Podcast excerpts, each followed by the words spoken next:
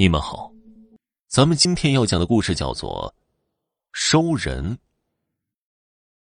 王老蔫儿是某个村子的会计，身为会计的王老蔫儿经常去镇子上各机关单位对账，接触的大小领导也多。一天，王老蔫儿约好了镇子上的几个小领导到酒馆喝一顿，也算给自己日后工作的顺利做做铺垫。酒桌上，王老蔫儿就跟开了挂一样，他挨个敬酒，可是没少喝。小领导们对他的表现自然是非常认可的。酒席散了之后，王老蔫儿将这些领导送走后，他才骑上他的破车子，开始往家走。过去啊，农村的小道，他哪来的路灯啊？王老蔫借着月光哼着小曲儿，一个劲儿的猛蹬车子。夜晚黑的让人心里害怕。忽然，他发现前方有人在行走。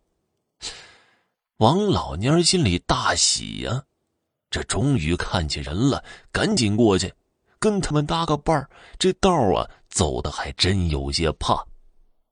想到这儿，王老蔫猛蹬了几下，追了上去。到了那一行人的身后，王老蔫儿从车子上下来了。他边推车边观察，只见领头的那个人打着一个灯笼，身穿黑色的布衫，头上戴着一顶黑帽子。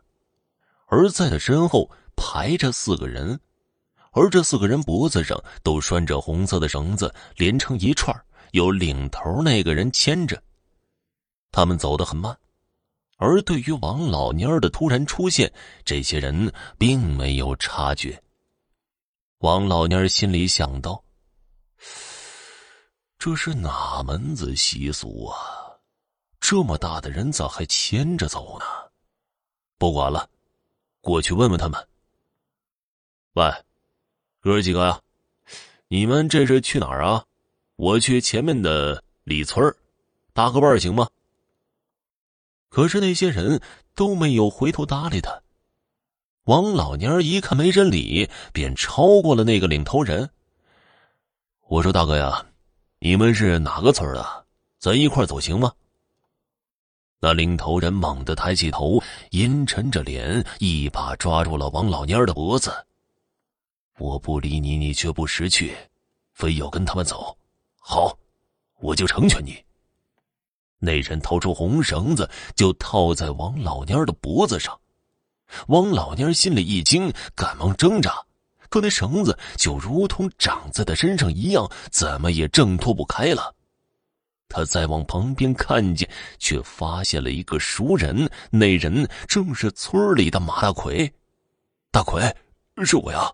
你怎么在这儿呢？你、你、你、们、你们这去哪儿啊？大奎不说话。低着头，慢慢的向前走着，王老蔫双脚不听使唤，也跟着往前走着。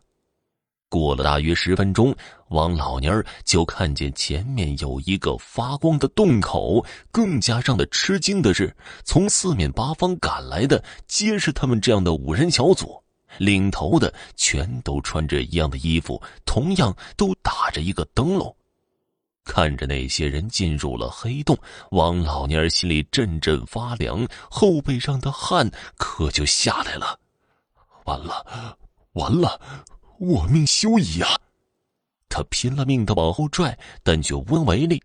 就在马上迈入洞口的时候，心灰意冷的王老蔫吓得尿了裤子，顿时，脖子上的红绳子灰飞烟灭。王老蔫转过身，拔腿就跑了。跑了没几步，王老蔫就晕倒在地上了。等他醒来的时候，自己已经躺在他们家的炕上了，身边坐着他的媳妇儿。媳妇儿见他醒了，又给他头上换了一块湿布。